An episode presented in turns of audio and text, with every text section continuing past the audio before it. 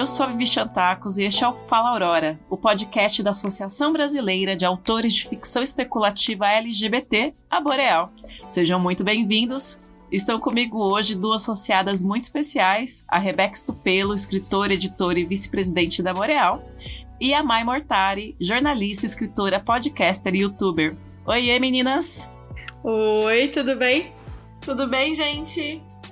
Tudo certinho, prazer ter vocês aqui eu convidei as duas para entender um pouco mais sobre o mercado editorial brasileiro e principalmente entender como que esse mercado está tá aceitando as obras com representatividade LGBTQ+. Meninas, realmente parece que o cenário, o mercado editorial brasileiro já é aquela polêmica, aquele problema, publica autor nacional, não publica autor nacional, é só tradução, não é tradução, é, é mais fácil eu publicar por conta, eu procuro uma editora, então já tem todas essas conversas. Daí quando a gente vai falar especificamente das obras que tratam de protagonismo LGBT, é que mudou alguma coisa, melhorou. A gente tem essa questão que o pessoal fala que vivemos numa ditadura gay. Então, se eu escrever um livro com protagonismo gay, é certeza que já vai pro top parada da Amazon. É, que situação que a gente tá vivendo? escutei muito, gente, escutei muito. Sim. Ditadura gay é tão real quanto uma madeira de piroca, né? Nossa, muito, assim, eu sempre me preocupo quando eu vejo alguém falando, é ditadura gay. Eu falo, gente, se estão te obrigando a alguma coisa, tá, tá errado, sabe? Não é assim que funciona. É só deixar o povo viver a vida deles. Gente, se a gente for pensar nas obras com representatividade LGBT, sei lá, nas última década, o que, que vocês diriam que mudou? Então, eu acho que antes a gente não tinha. Por exemplo, eu não encontrava obras LGBT, assim, era muito difícil, só em fanfic mesmo. Fanfic, se eu quisesse alguma coisa LGBT pra ler, eu tinha que ir em fanfic. Site como os o Wattpad acho que ainda não, mas eu tinha que ir lá. Porque livro, na livraria mesmo, eu não encontrava. Acho que se eu chegasse no atendente e perguntasse, olha, eu quero um livro com um romance de duas mulheres. Tipo, não, não sei, não sei. Não, e as pessoas tinham uma ideia totalmente errada. Você chegava na livraria e falava, ah, eu quero muito um livro com romance é, entre mulheres, ou então com romance gay. As pessoas falam, ah, mas o erótico eu só posso vender para maior de idade. Você fala, mas eu nunca disse que eu queria coisa erótica. e na livraria da cidade onde eu morei, porque eu fui criada em Bauru, no interior, e a gente tinha duas livrarias. Uma era uma papelaria que também vendia livros, e a outra era uma livraria de shopping que era bem pequena. Então, essas, assim, coisas diferentes ou. É, conteúdo LGBT nem chegava lá. Então as pessoas não estavam nem prontas para te atender, não sabiam orientar, a gente não tinha. Eu não conhecia nenhum autor grande, autor de muito sucesso que escrevesse LGBT na época que eu era adolescente, que foi há 20 anos para trás. 20 anos para trás, não, eu tô achando que eu sou mais velha do que eu sou, 10 anos. Esqueci. Não, faz muito tempo que eu não sei quantos anos eu tenho. Desde o começo da quarentena eu ando tentando contar e não sei mais. Nossa, sim. Mas há 10 anos aí era, era muito complicado. Então eu também, que nem a Beca, eu dependia muito de fanfics. E na época eu era moderadora de uma comunidade no Orkut chamava Fix Slash, que era só de fanfic gay. E principalmente entre, entre bandas, pessoas de banda, ou então as pessoas. A maioria era de banda, mas tinha, tinha uns casos diferentes. E a gente era tão assim necessitada de ler conteúdo LGBT que surgia fanfic de Power Rangers, surgia fanfic de Bob uhum. Esponja, qualquer coisa, sabe? O pessoal não tinha o que fazer mais. Gente, eu buguei no Bob Esponja, desculpa. não, a fanfic, a fanfic Bob Esponja e Patrick foi um marco naquela comunidade. Nossa! Mas então, eu acho que eu via mais coisa assim de romance, principalmente, assim, sempre foi entre mais dois homens. É, sempre foi romance gay maior do que romance lésbico. E em mangás, assim, era o que eu mais via. Gravitation? Só isso. Ai, Gravitation, aquele outros bem problemáticos, e era assim, bem, bem problemático, assim. Gravitation é horrível. Esses dias eu falei, ai, que saudade de Gravitation, eu gostava tanto. Eu fui ler, eu tipo, Gente, eu não acredito que eu achava isso legal. Eu achava romântico. Gente, eu posso dar um Tinha, conselho. também. A gente não volta para as obras que a gente leu antes, né? Nossa senhora. Não, os mangás, os mangás que eu amava, Shobits, eu não tenho coragem de abrir Shobits. Porque Nossa, eu lembro Chobits. das coisas de Chobits, que elas eram basicamente umas bonecas que as pessoas compravam, e elas eram bonitas, e o botão de ligar elas ficava dentro da. da dentro Nossa, da, é enfim. verdade. Nossa. Eu, eu não né? tenho coragem de reler. Eu tenho a coleção inteira de Chobits. Eu amava Chobits quando era Nossa, adolescente. Eu eu, fiz cosplay de Chobits, mais. Agora que você falou, é, pesou, meu passado me condena, velho. A gente tá falando dessas obras, né? Me lembra bastante os clássicos. Nos clássicos da literatura a gente tem é, romance lésbico, a gente tem romance gay, mas é como se a gente fingisse que não tivesse lá, né? Que não existisse. Você pode ler Mário de Andrade, mas daí você ig- ignora os contos dele, que a homoafetividade é abordada. Inclusive, não me lembro quando foi que tiraram o Mário de Andrade do armário, né? Porque durante muito tempo as cartas em que ele falava sobre a própria homossexualidade ficaram guardadas no arquivo do Estado, a gente não tinha acesso. Daí dividiu-se esse público, né? O pessoal falando, não, a gente guardou para não expor o autor, porque ele mesmo nunca se, se revelou gay. E por outro lado, a gente fala, é por isso porque a gente tem dificuldade em lidar com o fato que um dos maiores mestres da nossa literatura era gay. Ou até as pessoas relacionadas a, tipo, o Oscar Wilde, né? Que as pessoas falam, não, mas o Dorian Gray não é gay. Vocês que ficam vendo coisa onde não tem. E, e, assim, Amiga! pra mim sempre foi claríssima a mensagem do Dorian Gray. Mas, gente, o Oscar Wilde foi condenado por causa do livro. Ele era gay, tem toda uma projeção no livro. Não, as pessoas, as pessoas não, elas não estão prontas pra ver, e aí elas fingem que tudo é conspiração e elas escolhem o que elas querem ver ou não. Eu, quando eu fui pra Berlim, tinha um bar chamado Oscar Wilde. Eu tava com meu amigo lá, e a gente viu Oscar Wilde Pub. Eu falei, cara, vamos entrar nisso, né? Deve ser muito legal. Era um bar de esporte. Você tá me zoando. Eu não tô. Tinha um monte de hétero lá bebendo cerveja, vendo o jogo. Por quê? Porra, hétero. Eu fiquei tão triste. É- Essa é a brochada literária num Só, bar. só queria uma decoração. eu falei, meu Deus, o, o LGBT não tem um dia de sossego. Nem num bar do Oscar Wilde eu tenho Roubaram sossego. até nossos ícones. Não, então vamos voltar pra ditadura gay, que aparentemente tá acontecendo errado, então. É, com essa abertura do mercado pra, pra, pra comunidade LGBT, mesmo como cliente que a gente percebe que, que teve nos últimos anos, né?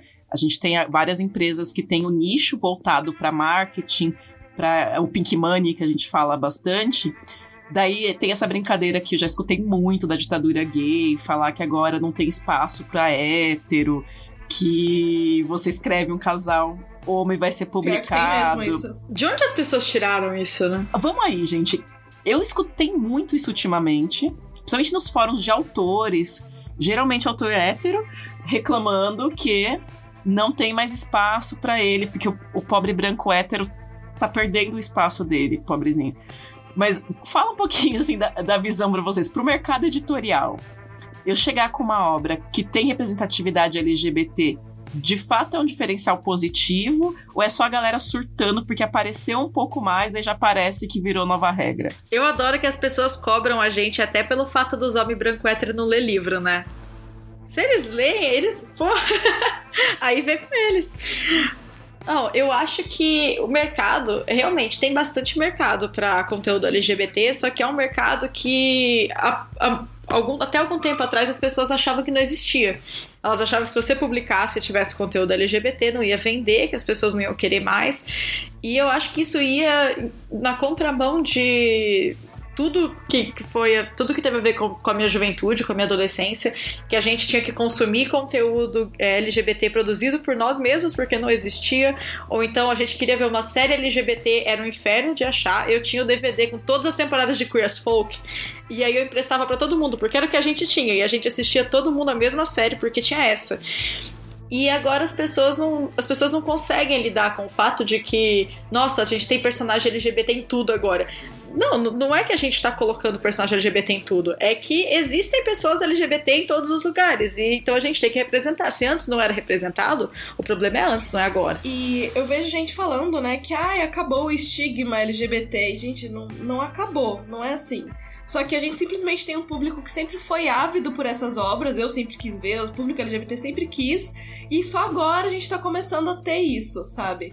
Por quê? Porque no mercado editorial, ah, antes, eles não sabiam, eu não sei, eles não sabiam que tinha gente ávida, tão ávida pra isso, Ou era mais por causa do preconceito? Com certeza mais por causa do preconceito, eu acredito. Eu acho que era aquela coisa do tipo de pensar: se a gente lançar um conteúdo heterossexual, as pessoas LGBT vão consumir também. Agora, se a gente lançar conteúdo gay, vai ser só LGBT o público e os héteros não vão querer.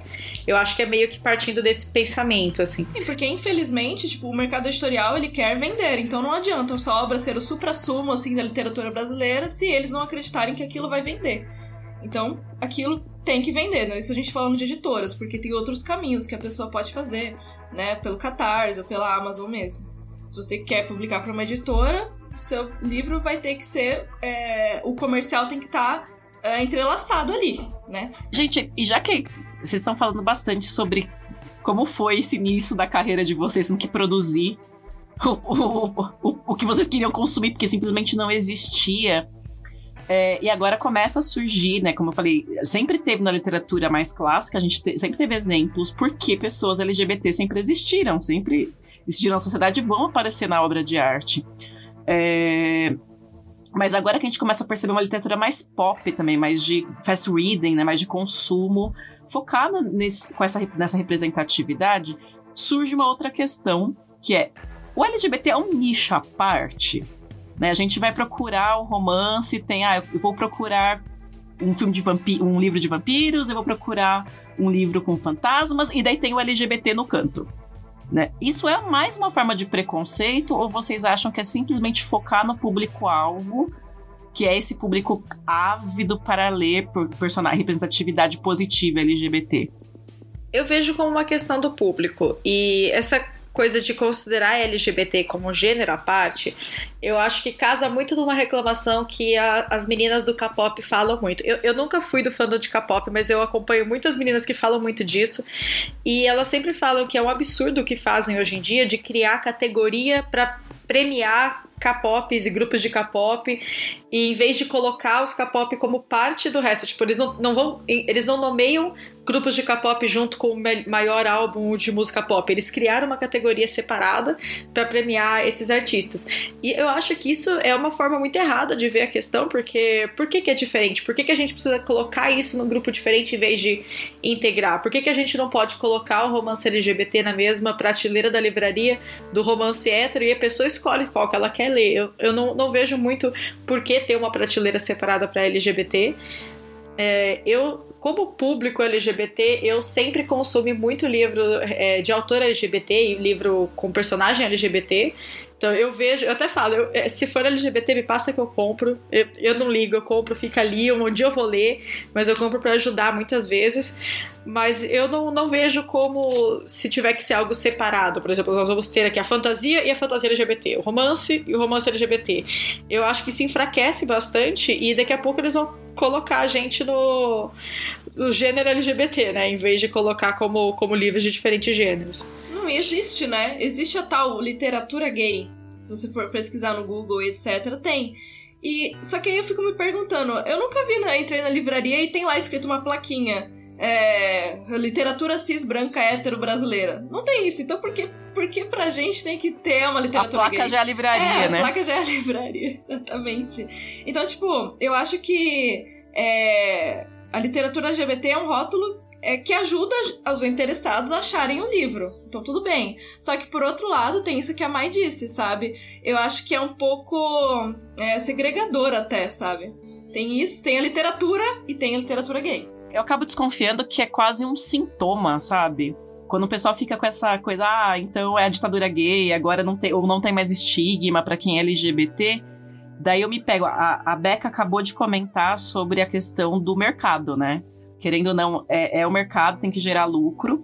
Então, eu, o que eu per, desconfio eu que é um medo com a dessas livrarias ou dessas editoras do público se sentir traído se começar a ler um livro de fantasia, um livro de suspense e de repente lá pelo quarto capítulo descobrir que o protagonista é gay. É, uma amiga minha, amiga nossa, que é da, da Boreal também, né, a Valkyria Fnisk, ela publicava no Wattpad o, o Príncipe Bastardo. E várias vezes ela falou que ela recebeu reclamações no privado do tipo: estou abandonando o seu livro porque eu me senti enganada, eu não sabia que era um livro gay. Era um livro de fantasia, bem capa espada, mas como protagonista, os dois, né, eram um casal gay. Eu me senti enganado. Se, se fosse um livro hétero, eu terminaria de ler. Você percebe quase uma chantagem, assim, né? Eu gostei do livro, você escreve bem, mas você cometeu o pecado de colocar um casal gay. Vocês acham que é esse receio do, da recepção do público? Que engraçado, né? A gente passou por isso a vida inteira, de começar a ler um negócio e no fim das contas era hétero, e nem por isso a gente parou de ler. Todos os personagens são héteros, tem um LGBT lá, todos. É incrível, né? Isso não acontece na vida real, mas. Né? Não, eu tive uma. É, e tem, tem uma coisa que me irrita, e talvez seja um dos tópicos que a gente ainda vai falar, mas é quando a representatividade é colocada lá por, só pra estar lá que é outra coisa que sempre me irritou muito. Eu recentemente li um livro de fantasia que é, eu gostei bastante, foi uma leitura muito boa, mas me deixou muito chateada na questão da representatividade, porque todo mundo era branco, todo mundo era hétero, só que aí a personagem que nem está mais no mundo real, ela descobre que o irmão dela, que nem faz parte daquela história, é gay. E essa é a representatividade do livro. É o irmão da protagonista gay, só que ele não tá na história, mas ele é, ó aí chama de representatividade, né? Olha, esse livro representativo. Eu ouvi falar que o, o, o irmão da prima da ter, de terceiro grau. é a representatividade meio Rowling, né? Depois que acaba o livro, eu te, eu te conto que é. tinha um gay no livro. Vocês não perceberam que o Dumbledore é gay? Altas dicas ao longo do livro, né? Estava ali o tempo todo. Não, ainda tenta culpabilizar a gente por não ter percebido, né? Olha, como o gaydar de vocês é ruim, vocês não notaram os meus sinais. Preciso falar que meu gaydar é meio ruim mesmo, mas com, com Dumbledore é, é, eu acho que eu tô de boas tô, tô bem salva. E é uma coisa que, assim, eu fico pensando, se uma pessoa, vai, que tá sem acesso à internet, não tem acesso à internet, pega Harry Potter e lê, ela nunca vai falar que o Dumbledore é gay. Foi só porque a J.K. Rowling quis inventar uma representatividade, assim, do além, só porque estavam exigindo dela, basicamente, ela fala, ah, então esse cara aqui é gay. Pronto. É isso. É, superem. Na época, é, e tudo para que isso me serviu na época foi para minha mãe me colocar de castigo porque eu estava lendo conteúdo gay por causa do Dumbledore. E eu, tipo, você tá me zoando. Eu falo, mãe, eu quase, eu quase falei, mãe, eu tenho uma pasta de conteúdo gay escondida no computador e você vai me deixar de castigo por causa do Harry Potter? Mãe, sabe aquele negócio do eu não sei porque eu tô te batendo, mas você sabe que você tá apanhando? É mais ou menos isso, né? Gente, mas uma coisa séria que eu já vi gente é, falando que, por exemplo, esse negócio desse rótulo literatura LGBT ou romance LGBT, quando vem na capa, por exemplo, muitas vezes essa pessoa quer comprar, mas não pode por causa da família. Então, tipo, por exemplo, tem lá, ah, uma romance gay. E a, a, pessoa quer ler, gosta e tal, mas não pode comprar porque tem uma família preconceituosa, ou porque, por exemplo, tem medo de ler no ônibus. Então esse é um, um rótulo assim, ah, chama atenção tal pro público interessado, mas ao mesmo tempo uh, tem esse estigma de ser perigoso, entre aspas, né? Sim, eu, eu penso muito nessas questões, porque isso é uma realidade que teve a ver comigo durante a minha adolescência, né? Eu morava uma, com uma família que não, não aceitava esse tipo de representatividade e achava que isso ia ser é, isso ia influenciar de alguma forma quem eu era, como se não fosse o contrário, né? Eu falo, ah, não, é o livro que vai fazer ela ser LGBT, não é porque ela é LGBT que ela quer ler o livro que tem a representatividade dela. Então eu, eu era tão neurótica com isso que eu tinha aquelas pastas ocultas no computador, onde eu guardava. Eu tinha uma coleção, eu e minha melhor amiga, na época do colégio, a gente tinha uma coleção de filmes LGBT, filme B, assim, um filme bem esquisito que a gente achava, e a gente baixava e gravava em DVDs para guardar, para compartilhar com as pessoas na escola. E para minha mãe não saber o que eu tava assistindo, eu escrevia no, no DVD, em vez de escrever o nome do filme, eu escrevia filme da Disney. Rei Leão, Aristogatas. Por sorte, sua mãe nunca tentou ver, né? Não, porque ela odiava animação. Então ela falava, ai, por que, que você tá gravando animação? Aí eu falo, ai, mãe, meus amigos nunca assistiram essas animações que eu gostava quando eu era criança, então eu tô emprestando pra eles. e a minha mãe acreditava que meus amigos nunca tinham assistido Rei Leão, Mulan, né? Mas tudo bem. Aquele Rei Leão, de repente, não, né? Eu lembro que o Rei Leão, eu acho que era Brokeback Mountain. Alguma coisa assim, sabe? era o mais famoso, era o meu, tipo, filme que eu mais emprestava. E eu emprestava esses DVDs para meus colegas da escola, que também eram LGBT, que não tinham acesso. Eu tinha muitos colegas da escola que eram de famílias evangélicas, que até tinham é, menos liberdade em casa do que eu tinha, porque apesar da minha família ser bem preconceituosa, eu passava muito tempo sozinha em casa, então eu conseguia consumir meus conteúdos tranquilamente. Mas os meus amigos que eram de família evangélica, que viviam com os pais mais em cima mesmo, eles não conseguiam. E aí eu emprestava esses DVDs para eles assistirem em casa casa e eles conseguiam ter um pouco mais de paz, sabe? Vendo pelo computador de madrugada e falava pro pai que tava vendo Rei Leão. Então dava um pouco certo. A gente pode até entrelaçar isso ao que a gente estava discutindo das editoras, a gente não ter é, visto muito livros publicados antes. Porque justamente, né, como que, como que eu, por exemplo, ia comprar um livro desse e a minha família é preconceituosa? Não é nem porque eu não quero, porque as pessoas simplesmente é, não podiam comprar ou faziam que, que nem a Maia até, né? Então, como que as editoras vão saber que tem um público tão interessado nisso? Se não é mostrado, se nem a gente podia mostrar. E de repente, exatamente, vai ser um público interessado, mas que tá impossibilitado de consumir de alguma maneira, né? E hoje em dia a gente tá nesse momento de, sei lá, gente, um momento de transição, talvez. É, não consigo deixar de pensar no Crivella no passado no Rio de Janeiro, na Bienal, numa obra que não era para crianças, com uma obra com violência, né, aquela HQ do Avengers, que se a mãe fosse procurar qualquer coisa, saberia que é um romance, porque é, é o romance principal é gay. E daí a cidadã tem coragem de me comprar o livro e falar que deu pra uma criança pequena e que se sentiu traída, e daí a gente sabe tudo da confusão, que, que se eu não me engano foi isso, né? Uma mãe comprou, falou que deu pra criança pequena e foi fazer de, é, denúncia, e daí a gente viu toda aquela censura que, é que tentaram colocar na, na Bienal do ano passado. É. Vocês estavam no meio daquela treta? Ah, não sim, tá, foi no Rio, né? Eu sou de São Paulo. É. Eu também ah. não tava, mas tava. Eu tava lá no meio. Meu Deus, mãe. Eu perguntei porque eu tava lá. Eu tinha ido pra Bienal do Rio e eu cheguei justamente no dia que deu essa merda. Que eles falaram que iam recolher todas as obras LGBT, que não era para deixar exposto, que era para embrulhar. E aí teve a doação dos livros do Felipe Neto que foi uma das coisas mais incríveis que eu já vi, assim, de de divulgação de conteúdo LGBT, que a gente embrulhou todos os livros que ele doou em, em saquinhos de, de plástico preto, com uma etiqueta dizendo que aquele livro era impróprio para pessoas preconceituosas. Foi genial, foi genial. E a gente distribuiu tanta coisa. Eu não sei quem foi o idealizador dessa, dessa campanha, acho que deve ter sido a equipe do próprio Felipe Neto mesmo, mas foi incrível. E o número de pessoas, o número de jovens que eu vi pegando o livro, gente que entrava na fila, saía, pegava a fila de novo porque queria pegar outro livro, porque queria levar para o amigo, porque queria levar para não sei quem. E a gente conseguiu distribuir todos os livros. Teve uma. Eu vi, eu vi gente falando, ah, porque o, o prefeito barrou a distribuição, barrou nada. A gente distribuiu até o último livro, eu tava lá, tem imagens sem provas. Foi tudo distribuído. Gente, eu, eu cheguei a chorar quando eu vi o, o vídeo do último livro sendo distribuído. Porque parece que tava pra. Pelo vídeo, pelo que o Felipe Neto postou no Twitter, parece que tava para chegar a guarda municipal. E a galera fez, tipo, um paredão, né? Pra, entre o local que a guarda chegaria e a fila. E quando começaram a fazer, tipo, com o gesto que acabou, acabou, eu comecei a chorar em casa de ver a galera batendo palma e comemorando. A gente doou tudo, foi tudo. Eu acho que esse é o grande marco pra gente, sabia? Porque, por exemplo, a, aquele livro do Amor Não É Óbvio, da Elaine, da Elaine Baeta, né? Ela. Ele começou pela internet, ele começou no Notepad, ele teve, tipo, uns 400 mil leituras e os fãs ficaram pressionando para publicarem, né? E aí, tá bom, ia ser publicado. Só que aí a editora adiantou por conta desse negócio que aconteceu na, na Bienal. Porque viu que o público tinha Tipo, meu, foi incrível aquilo, sabe? Todo mundo com o livro levantado.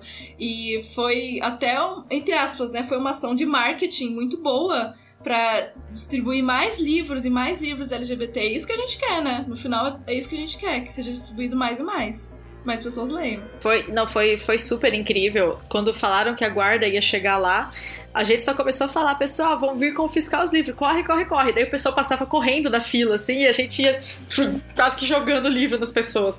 Mas deu tudo certo. Eu sei que foi uma força-tarefa, assim, muita gente participando, muita gente que eu conheço do mundo, do mundo literário, a próprios autores, autores grandes aqui do Brasil que eu vi lá embrulhando livro. É, pessoal do, do Booktube, muita gente, muita gente de canal literário, muita gente de blog lá embalando. Então, assim, foi. A gente meio que abraçou e eu gostei muito de ver que a gente tem essa comunidade forte, assim, que o pessoal vai e ajuda mesmo, chega cedo para isso e passa o dia inteiro de pé embrulhando livro se precisar. É, foi, foi, é, que a Becca falou, é um marco, e, e parabéns por ter feito parte disso. Não, foi eu não incrível. Antes, mas, nossa, Parabéns. E a coisa mais bonita foi depois que tudo acabou, que o pessoal fez tipo uma passeata dentro do, do dos pavilhões da Bienal com os livros para cima, sabe? Foi, foi lindo.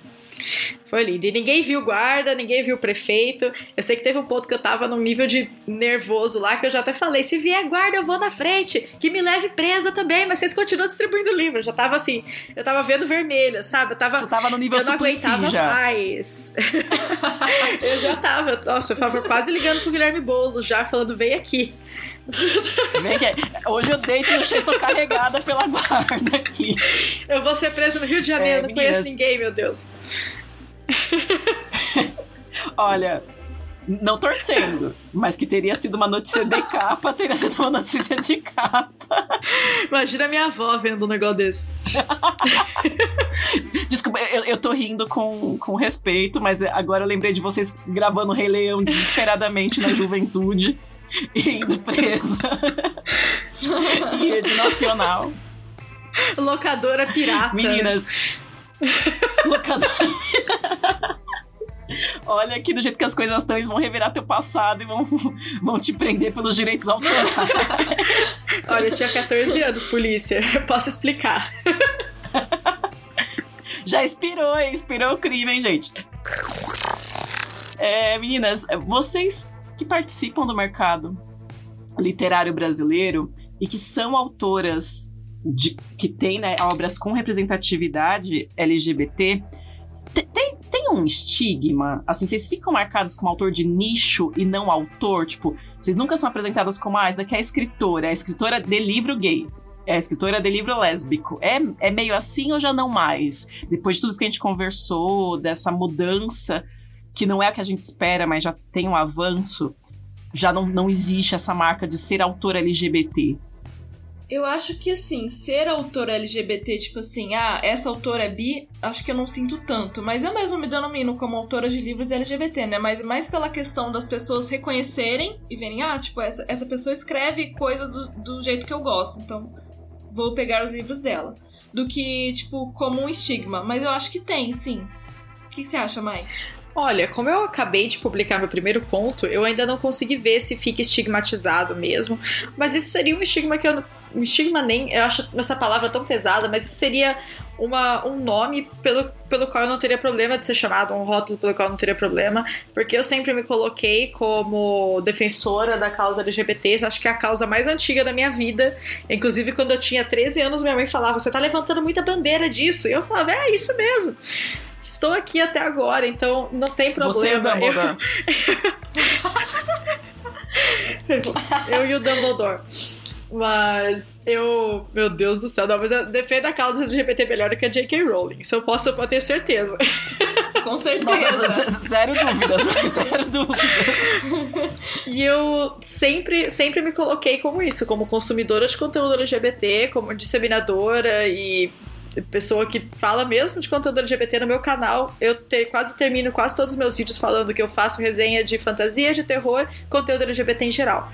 Porque é o que eu gosto, é o que eu sempre defendi e eu faço muita, muita questão mesmo de, de vestir essa, essa bandeira, vestir essa, essa camisa do, do conteúdo LGBT, da, da, da literatura LGBT. Apesar de eu não ler só isso, lógico, eu, eu leio livros hétero também. A gente. Até porque a maioria do mercado Trata literário quase é como isso. se fosse gente, né? Eu leio livros hétero também. Eu quase consigo gostar, quase como se fosse amor de verdade. Meu Deus. Mas eu, olha, eu dou preferência sempre a livros é, com romance, qualquer coisa LGBT, sempre. Autores, né, qualquer coisa, sim, sempre dou preferência. E autores não brancos também. É, é- é, eu, eu, Sim, super. Eu sou de uma pessoa branca, mas eu, eu- é, é muito visível pra gente. Eu acho muito bizarro ver pessoas brancas que também falam, tipo, ai, eu nunca percebi que tem mais espaço no mercado pra branco. Gente, pelo amor de Deus. É, é muito visível isso. Então eu acho que a gente tem que Era nesse planeta que você É, tava? é, tem, tem umas pessoas que eu acho que não vivem nesse planeta. É, mas é aquela mesma, mesmo pessoal que você fala, não, porque, por exemplo, Machado de Assis era negro, a pessoa. Era. E é, biz- é bizarro, as pessoas não sabiam disso. Mas o Machado ele foi muito, muito branqueado. Quando eu dou aula de Machado, muitas vezes eu mostro a foto do livro de literatura e mostro a foto sem o trabalho, porque ela foi, de modo geral, é muito trabalhada.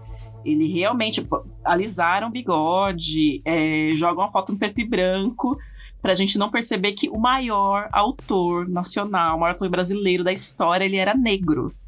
Daí voltamos pro Mário de Andrade gay, né? Eu, nas minhas aulas de literatura, não. Sinceramente, minha professora nunca deixou claro e nem eu nem sabia Ninguém na nunca época me disse. que ele era negro. Não sabia. Eu descobri na internet. É, na internet. nas aulas de literatura ninguém nunca falou, não. E eu acho que, assim, a questão das, das causas de minorias, todas as causas de minorias são causas que a gente não pode carregar sozinha. Por exemplo, eu não posso carregar o feminismo e deixar de lado a causa LGBT. Eu não posso levantar a causa LGBT e daí falar, eu só vou ler LGBT, ah, mas esse autor aqui é negra, ah, mas ela não é LGBT. Não, eu acho que a gente tem que levantar todas as causas num todo, né? Tipo, o, o que, que a gente tá lutando contra? A gente tá lutando contra essa supremacia do, do homem hétero cis branco no mercado e como é muito mais fácil, sempre foi muito mais fácil para eles divulgar o nome, crescer dentro do mercado e tudo. Então eu acho que a partir do momento que a gente se dedica a levantar essa causa de autores que não tiveram tanta oportunidade no mercado, a gente não pode ficar preso só na causa LGBT também. É querendo ou não, elas se apoiam, né? A partir do momento que você. É que você falou, a gente percebe que tem uma hegemonia no mercado, não tem como você não apoiar todas as outras minorias que estão lutando contra a mesma hegemonia. Meninas, e vamos, assim, pra. Agora que a gente entrou mesmo na vivência de vocês, a gente sabe que a Boreal ela surge justamente para apoiar uma ficção especulativa com representatividade LGBT. Porque quando a gente fala do mercado editorial, a gente tem muita essa questão do primeiro amor, da descoberta, da sexualidade. É, e a Boreal já tem né, um- uma ideia de fazer terror com representatividade LGBT, suspense com representatividade LGBT. Vamos falar um pouquinho disso? Então, a Boreal, assim, a gente poderia, quando a gente criou, a gente poderia ter colocado, por exemplo, é, é, Associação Brasileira de Escritores de Literatura, Literatura Gay. Mas não é isso. Não é isso que a gente quer, sabe? É mais uma questão de, tipo, eu ir na livraria e eu ver lá literatura gay e eu só encontrar esses tipos de livro, né? A redescoberta. E que são importantes, são muito importantes. Só que, por exemplo, pra mim, eu não quero ler esses livros especificamente neste momento, quero ler outros livros. Só que eu não encontro. Não encontro. Então é mais como um estímulo e para as pessoas verem que dá pra, tudo bem e é muito legal você fazer uma fantasia com protagonistas não brancos, é, é, gays ou uma fantasia é, com lésbicas, sabe? E é isso que a gente quer, é isso que a gente quer mostrar. Sim, eu, eu acho muito importante a gente desvencilhar um pouco a história do, da literatura LGBT dessa de literatura de descoberta. Porque senão a gente fica preso numa mesma história que todo mundo tem que contar. E é, eu lembro que uma vez eu fui ver um filme no cinema que era um filme gay e não tratava em nenhum momento sobre é, descoberta e preconceito. As pessoas, ai, mas por que, que eles não falaram de preconceito no filme? Poxa, por que, que todo conteúdo LGBT tem que falar de preconceito, tem que falar de, de descoberta? Sempre tem que estar entrelaçado a isso, É, sabe? então, é, eu no, no meu canal, principalmente, eu ando com o foco de tentar mostrar literatura LGBT também que fuja um pouco desse parâmetro. E tem até um livro que eu. Um livro que eu vivo recomendando, que é um livro de terror, é um livro gótico de terror, gore, que é com protagonistas LGBT. Recomende aqui também. Recomende também, Recomende, gente. Chama Exquisite Corpse. Ele é um livro super pesado. Ele tem, se não me engano, eram 20 páginas de tortura explícita, assim, sabe? Mas. Meu Deus. É, ele é um livro pra quem gosta de coisa pesada, de terror pesadão mesmo, meio jogos mortais da vida. Só que ele é um livro LGBT. Ele tem personagens LGBT e é isso. Então eu. Simplesmente. É, e eu gostei muito disso, por- justamente porque ele, ele mostra que a gente não tem que estar preso só em história fofinha ou história triste. A gente pode estar preso em umas histórias totalmente absurdas, como. Porque, por exemplo, ficção científica. Eu acho que eu nunca li uma ficção científica com foco em personagens LGBT. E eu, ando procurando isso, inclusive, se alguém tiver alguma recomendação. Lê o livro do Delson. Opa, Livro do Delson. Legal. Diário Tá, tá- tá na minha lista já. Esse já tá na recomenda lista. aí, Beca, recomenda aí. Diário Simulado, gente, vão conhecer, tá lá na Amazon, o Delson é incrível, ele escreve muito, muito bem. E tem um romance, assim, eu comecei a ler e eu fiquei até chocada, tipo, quase entrei em uma crise de relacionamento, porque tem muitas coisas que ele diz lá que eu fiquei, gente, mas é muito parecido com o que estou passando. Mas era simplesmente duas garotas ali, sabe? Então é, é muito amor, leiam, leiam, muito bom. Eu acho isso tão importante. É, então, volta um pouco, você tinha comentado antes, quando você entrou numa livraria e perguntou se tinha algum livro com casal gay, casal, com casal lésbico, casal LGBT em geral, te responderam, não tem literatura erótica, a gente não pode vender para menor. Associou diretamente, porque se eu estou procurando um livro com esse protagonismo, estou procurando um erótico. E é, é fica estigmatizado, então, que a gente comentou algumas vezes, né? Pessoas LGBT são pessoas, estão em todos os lugares fazendo todo tipo de coisa. São policiais, são bombeiros, são médicos, é, e por aí vai, né? Tentei colocar a linguagem neutra depois, mas não, não, pense, não, não sei o que sairia para médico. É, mas a gente percebe que quando você martela muito na literatura, na arte, como sempre sendo um tipo de representatividade, é sempre a questão amorosa, né? É como se você reduzisse a pessoa LGBT ao aspecto da sexualidade e do aspecto, aspecto homoafetivo, né? Sendo que são pessoas que vão participar, inclusive, de romances gore. Não, não sei se eu, de fato tenho estômago pra isso, mas participa. Esse livro, mas... E eu, eu acabei assim, eu descobri esse livro, esse do Gore, totalmente por acaso, que foi lendo o livro da Ilana Casoy, eu acho, e na nota de rodapé tinha assim, tipo, tal serial killer inspirou o personagem não sei que lá do livro tal. Aí eu, nossa, deixa eu ver se eu acho esse livro. Aí eu, tipo, joguei na internet, achei um, um, exemplar no Mercado Livre, que é um livro que é da década de 90, livro americano, nunca foi traduzido.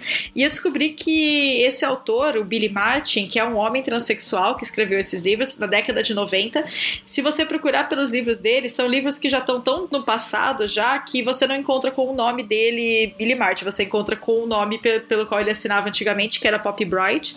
E ele escrevia basicamente terror com personagens LGBT terror com vampiros, terror com assassinos que são gays, enfim, é, era meio que o. Parece o conteúdo das fanfics que eu gostava na época que eu era adolescente, só que numa forma agora ali em livro. E eu nunca ouvi falar desse moço. Tipo, gente, sabe? Eu, eu falei tanto desse livro já no, no canal, e eu acho que as pessoas que me acompanham por lá já não aguentam mais. Estão achando que está sendo patrocinada. Gente, é dos anos 90 é o livro, tá? Não é publi. Meninas, é, alguma consideração final para os nossos ouvintes? Olha, eu acho que se você ouvinte se encontrou assim nas situações que a gente escreveu, que nem a Mai, colocando um negocinho de Rei Leão lá, fazendo. E a gente entrando nas livrarias e não encontrando o que você pode fazer para ajudar é ler mais livros LGBT, ler mais livros com personagens não brancos, né? Como a Mai falou, englobar todas essas minorias. E se você é escritor, tipo, escreva, sabe? Pega e escreve um livro, o livro que você queria tanto ler, pega e escreve. Se você quer ler uma fantasia com um trisal ali, pega e escreve. Inclusive, poliamor é uma coisa que eu não encontro também em coisas assim, eu queria muito encontrar muito difícil. Por isso que eu vou lá e escrevo, sabe? Pétala Jacayama, por exemplo, é lá um, um romance no Japão feudal e é um trisal. E é isso, sabe? E é muito bom. Vocês têm que escrever. Ah, obrigada. de consideração final, eu vou puxar um pouquinho pro, pro que a Becca disse, de se você gosta, se você é o público desses livros, leia autores LGBT, leia personagens LGBT, mas eu vou acrescentar também a parte da, da pirataria que eu, eu acho complicado e eu acho que assim, tem muita gente que tá lendo vários livros de autores LGBT ou livro com, com personagens LGBT, só que estão lendo de links pirata, de PDF pirata na internet. E eu acho que muita gente não faz ideia de quanto isso prejudica o, o autor ou quanto isso pode prejudicar o próprio mercado envolvendo esse tipo de literatura. Porque quanto mais uh, as pessoas consumirem por pirata, é dinheiro que o autor e a editora estão deixando de ganhar e que pode causar que no futuro a editora resolva que não vale, não vale a pena publicar aquele autor mais, porque não teve o número de vendas que eles esperavam. Então, gente, se você é, é, uma pessoa que se considera um militante dessa causa, se você considera importante, se você está feliz com o tanto de conteúdo LGBT que a gente consegue encontrar agora no mercado literário, lembre-se sempre de comprar pelos meios legais. Olha, Kindle Unlimited tem várias coisas que você consegue ler. É, tem muitos e-books brasileiros de autores nacionais que estão por menos de 10 reais na Amazon e você consegue comprar também. Então, é, vamos focar nesse tipo de, de conteúdo e evitar a pirataria, porque isso prejudica muito o autor e prejudica muito o mercado também. É, e muitas vezes os próprios autores disponibilizam o livro em algumas épocas do ano de graça na Amazon, e daí você pode ter acesso a esse livro de uma maneira legalizada, que você pode votar nesse livro depois na Amazon, ranquear, ajudar o autor a ser ranqueado. Vamos lembrar que é uma profissão e essas pessoas precisam de algum retorno, né? Ou a editora, ou o autor, senão a gente vai deixar, deixar de produzir. Sim, que nem a gente disse, né? A editora tá visando o comercial também. Se ela vê que não tá tendo venda, se vocês só pegarem coisa pirata, ela não vai mais publicar. As editoras estão disponibilizando muita coisa gratuita agora nesse tempo, durante a quarentena. E uma coisa que eu sempre achei muito interessante, que agora não dá pra gente fazer, mas depois que, que tudo voltar ao normal, dá pra voltar a fazer, que é juntar um grupo de amigos que você tenha na escola, um grupo de amigos da faculdade que gostem desse tipo de livro, que gostem de, de fantasia LGBT no geral. Cada um compra um livro diferente e vocês vão roteando ali, rodando entre, entre vocês, é muito melhor do que consumir pirataria. Eu acho que rola um episódio só sobre pirataria, gente. Sim. É, tem muito Sim, pano pra manga. Nós tem muita coisa para falar. Meninas. Muita coisa. É, por hoje é isso, né? A gente deu uma estouradinha no tempo. Esperamos que vocês tenham gostado desse episódio do Fala Aurora e continue acompanhando a gente, porque tem muita novidade. Eu acabei de fazer uma promessa para o futuro de um episódio sobre pirataria. Meninas, onde que eu encontro vocês? Onde que a gente conhece mais sobre o trabalho de vocês? Então, eu vocês podem encontrar no Notepad, né? Como Estúpilo. Vocês uh, ainda não tem coisa publicada na Amazon, na verdade tem uns continhos ali pela editora Wish e por um, é, uma antologia de terror. É, só que promessa logo mais vou estar na Amazon com aí uns contos publicados pela Boreal. Um conto não, uma, um livro publicado pela Boreal. E no Twitter como Backstupela e no Instagram com o mesmo nome. Foi um prazer participar com vocês. Obrigada, Mai. Obrigada, Vivi. Vocês são incríveis. Queria falar que eu virei fã da Mai aqui no... nesse, pod... nesse nessa gravação. E obrigada, tá? De novo.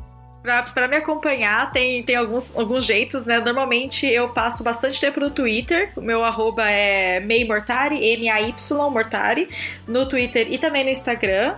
É, Instagram eu posto menos, mas também tô sempre por lá divulgando os vídeos. E também tem o meu canal, que é o Chá de Prosa, que você encontra no YouTube. E o meu podcast, que é também sobre livros, que é o Booklistas, que a gente lança episódios quinzenais às terças-feiras. Você pode encontrar no Twitter é, o conteúdo do podcast mesmo no Spotify, no Anchor, no, no Apple Podcasts, em várias plataformas. Mas no Twitter a gente tem todos os links certinho. E vocês também podem ler o meu conto A Guardiã de Ideias, que está disponível na Amazon, ele está no Kindle Unlimited também. Ou então você pode comprar o conto que é R$ 2,99 para compra. Meninas, muito obrigada por terem participado, foi muito gostoso. É, a Beca eu já conhecia de outros carnavais, mas tô chonadinha na Mai também. É... vou desligar aqui, já vou procurar as redes sociais delas. Meninos, meninas, menines, espero que vocês tenham gostado. Se ficou alguma dúvida, se discorda de alguma coisa, nossas redes sociais estão abertas para que vocês interajam com a gente. Fala o que mais vocês querem ouvir, o que mais faz falta. A gente está aqui para conversar. Até a próxima e um grande beijo. Obrigada, tchau, tchau. Tchau, tchau.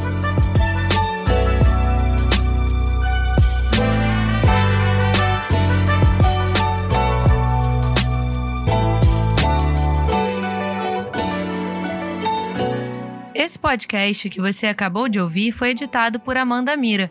Até o próximo!